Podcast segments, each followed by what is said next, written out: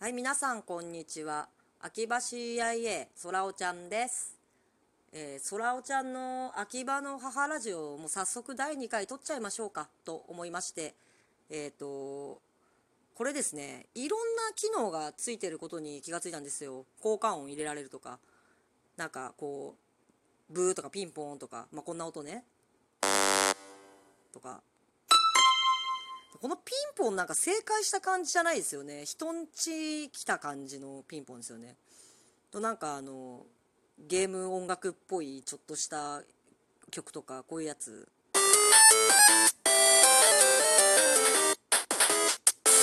みたいなのがね多少あったりしてね。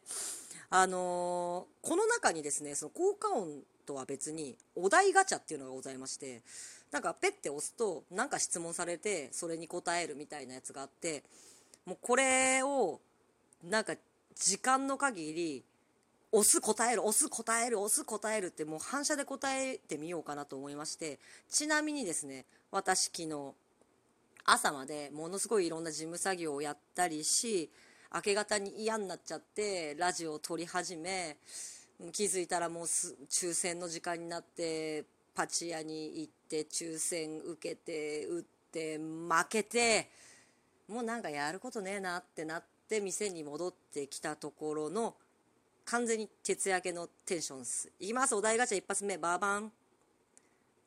どうしても苦手な人の特徴ってある？いやあるよ。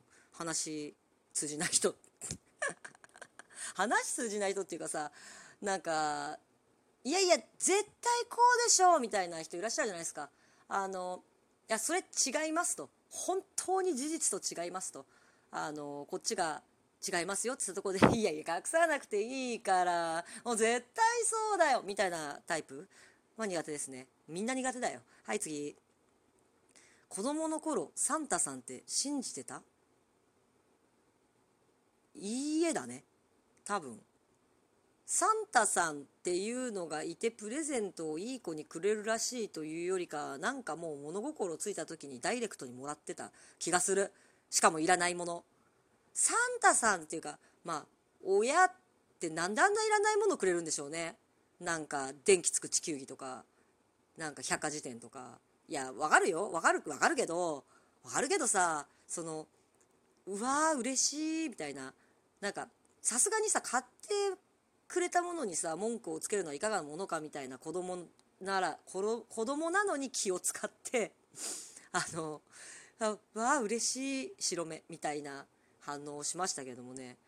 まあ信じてなかったです。ただねあのうち結構なんだろう。私が大人になる頃にはけなんかみんな暇なのかそのいとことかが生まれたりとかちっちゃい子がね親戚の子生まれて近所に住んでたんでなんか家でパーティーとか開いてあのサンタいた茶番とかをやったりもしてましたねあの庭にプレゼント仕込んどいてとあるタイミングで「はあ」っつって「今お庭にサンタさんが来た」っつって誰かが言ってな何人かが「うわ見た見た見た」みたいな子供たちに「え見えた見えた?」とか言って「ちょっとお庭行ってみようか」って言ったらプレゼントあるみたいな茶番をやったこともありますはい次もし主人公もしくはヒロインになるならどの漫画がいい？はあ。あの小学校の時ねあの夜寝る前に何がしかの漫画の登場人物になる妄想をしながら寝るっていう癖があってまあ大体「ドラゴンボール」か「ランマ2分の1」でしたね。もう「ランマ2分の1」の世界で私は何をしてたかっていうとこうなんか民家家家の屋根と屋根をぴょんぴょんぴょんって飛んで移動していくみたいなのがなんか子供子にすごい気持ちよさそうに思ってたんでしょうね。なんかただこう屋根を飛んでいくっていう楽しいみたいな妄想してましたね。恥ずかしいですね。はい次。あなたにとってのお袋の味を教えて。いや気まずい質問ですね。えー、っとね唐揚げかな？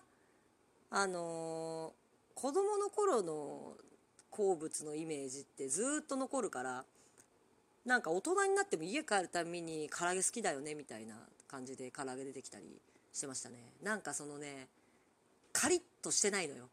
なんかペタってしてんだけど妙に美味しいの。はい次。老後はどんな生活がしたい？そうだね80分の1ぐらいでジャグラーが光るおばあちゃんになりたいですね。いますよねなんかその手の震えと北電子の乱数が一致したんではないかみたいなおばあちゃん。もう80分の1ぐらいで光って夕方ぐらいに帰ってくるんだけどみんな釜掘って死んでくみたいな、まあ、そういうおばあちゃんになりたいですね。はい次。あなたの家族はどんな人か紹介してえこれさあの弟聞いてる可能性あるんだよね。なんかちょっとツイッターフォローされちゃって。あなんかこうね下手なこと言えない感もありますけどまあ弟はねまあイケメンですよ、うん、なんかちょっとね私的には天然っぽさのあるイケメンかな？まあお父さんはねすんげえ穏やかな人なんか気が長いタイプ？ドラムの先生なんだけどあの私もちっちゃい頃ピアノとか教えてもらったりしたんだけどもうどんだけ脱線してもどんだけ気が散ってもねすんげえ気が長いわけ。怒んないの。うんじゃあまた気が向いたらちょっとこれやってみようかみたいな。タイプ？ママはね何だろう。スクールカーストの一番上にいた女子みたいなイメージがある。まあとにかく激烈にモテる。もうなんかうちお母さんがモテた話は面白いのいっぱいあるからそのうちしゃべる。はい次。もし全力で抱きしめるならどんな動物？どんな動物？いやだこれ猫とか全力で抱きしめたらもう潰れ死んでしまうからな。なグレートピレニーズとかいいんじゃない？あでグレートピレニーズも肋骨折れちゃうかな。なんかでもあれよね。やっぱモフモフしてるやつがいいよね。パンダとかいいよね。パンダ。でもパンダ抱きしめたら殺されそうな気もするけどね。言うてクマクマみたいな感じするもんね。まあ次えい。どうして臭い色って黄色で書かれることが多いの？知るかよ。知るかよ。まあでもおならの色が黄色で書かれるイメージはあるよね。おならは黄色いイメージなのかな。まあほらあのねトイレ行ってする台とか小とかで言うとあの台が茶色いから、まあ、それのなんか空気バージョンはなんかちょっと薄めて黄色みたいな、まあ、知らんわはい次。世界で一番怖いものって何？はあ私の場合ですか？